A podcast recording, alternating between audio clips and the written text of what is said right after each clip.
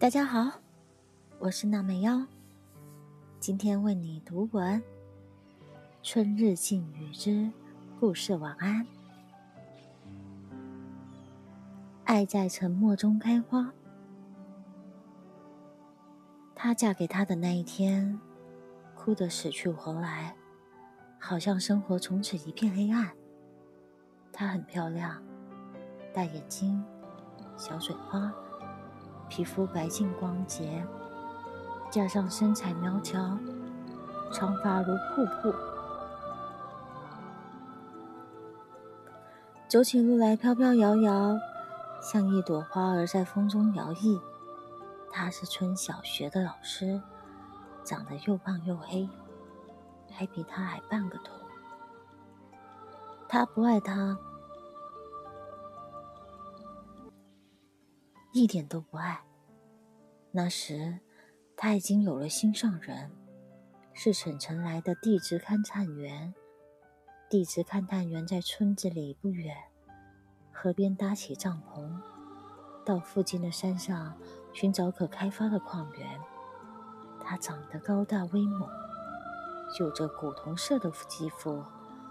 他和地质勘探员一见钟情，他给他纳底鞋。给他挑手掌上的刺，给他洗衣服，对方给他讲城里新鲜的事，把他带到树林深处，吻他，用滚烫的声音对他说：“我爱你。”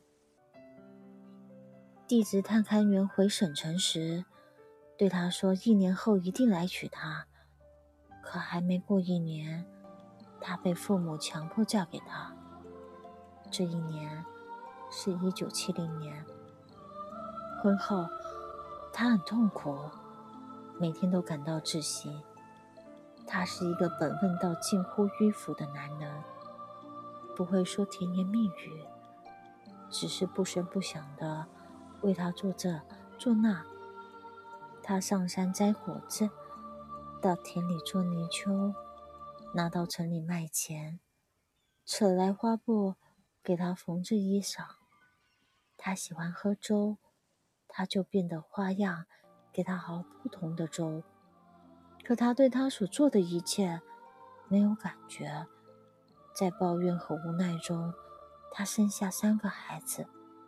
对他来说，生活是一片毫无生机的沼泽地，他深陷其中，无力自拔。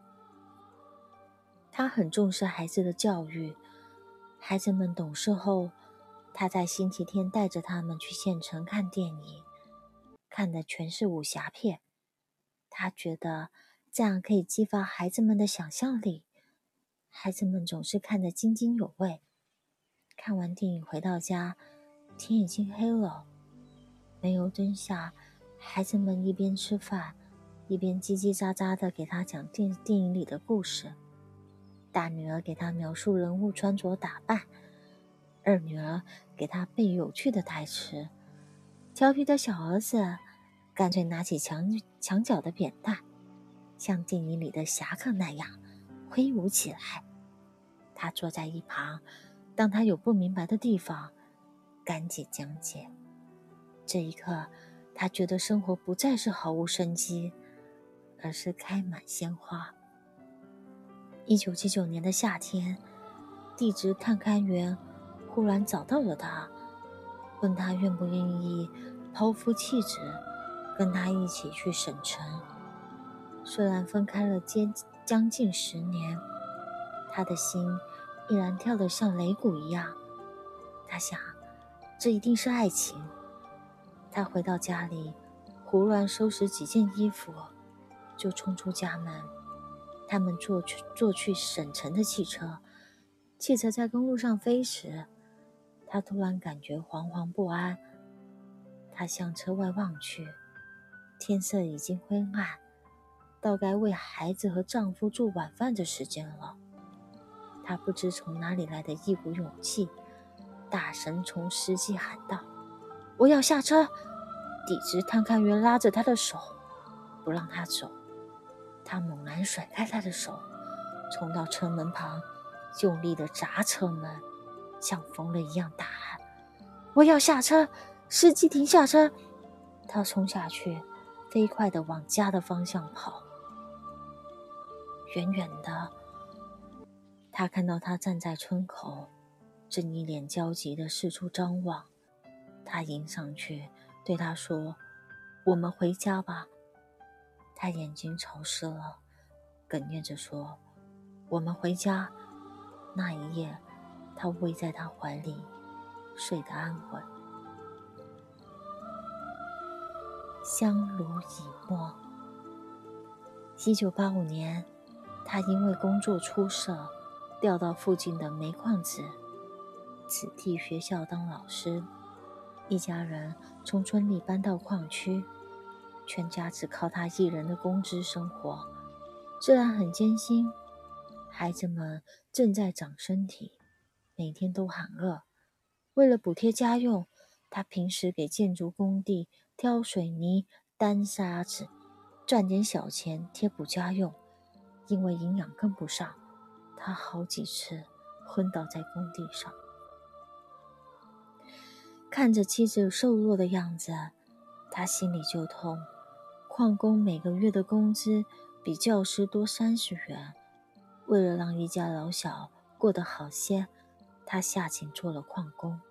他下井挖矿的第十二十天，矿井发生坍塌，他拼命地往出口跑，轰隆隆的声音紧追身后，一块巨石砸下来，他失去了知觉。他醒来的时候，躺在医院里，全家人都围在他床边，他紧紧抓住他的手。泪水止不住从眼里流出，孩子般的大哭起来。他说自己差点就永远见不到他了。他把他搂进怀里，像搂着失而复得的珍珠宝。他坚决不同意的再去挖矿，坚持的说：“我要你活着，什么苦我都能吃。”他乖乖的听了他的话，重新回学校做老师。光阴似箭，眨眼间，两个女儿相继考上了大学。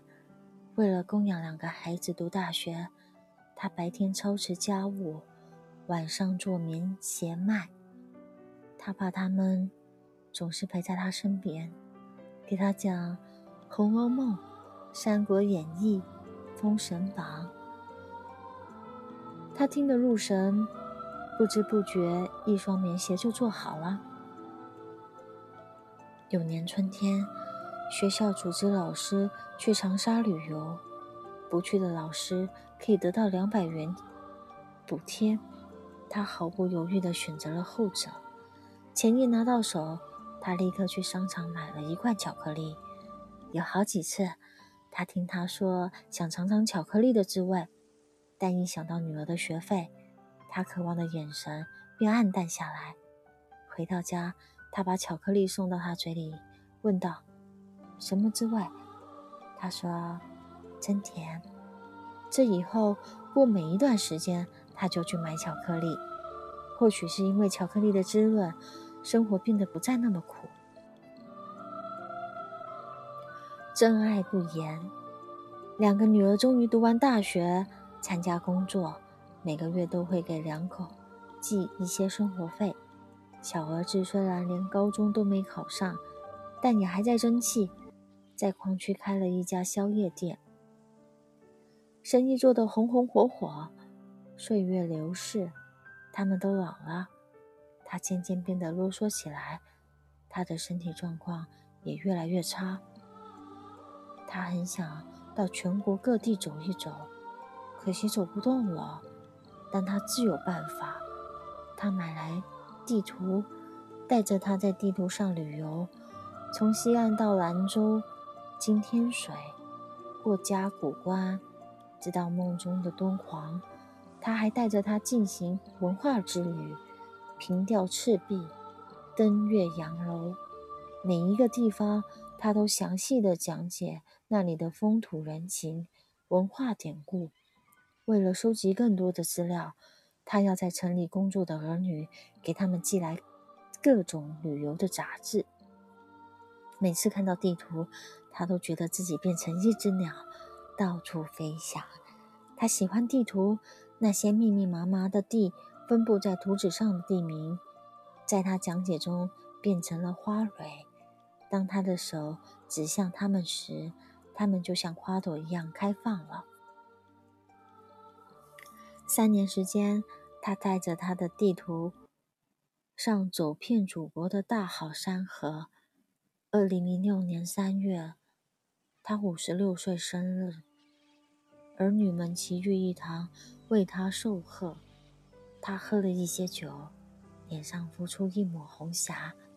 调皮的二女儿向他打趣：“父亲，跟你说过我爱你吗？”他忽然想起。他从没有对他说过这三个字。他说：“他说，他说，他要他说。”他脸涨得通红，憋了半天，说道：“都老夫老妻了，还说那些肉麻话干嘛？”他不依，一定要他说，他还是说不出口，摸摸他的脸说：“你这张老脸，我咋就怎么也看不够呢？”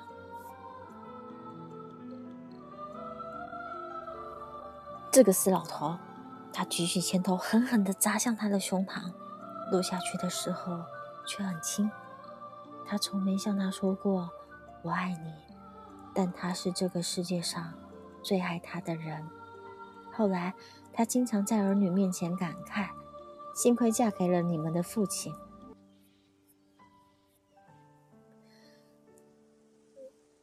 今天的读文到此结束。晚安。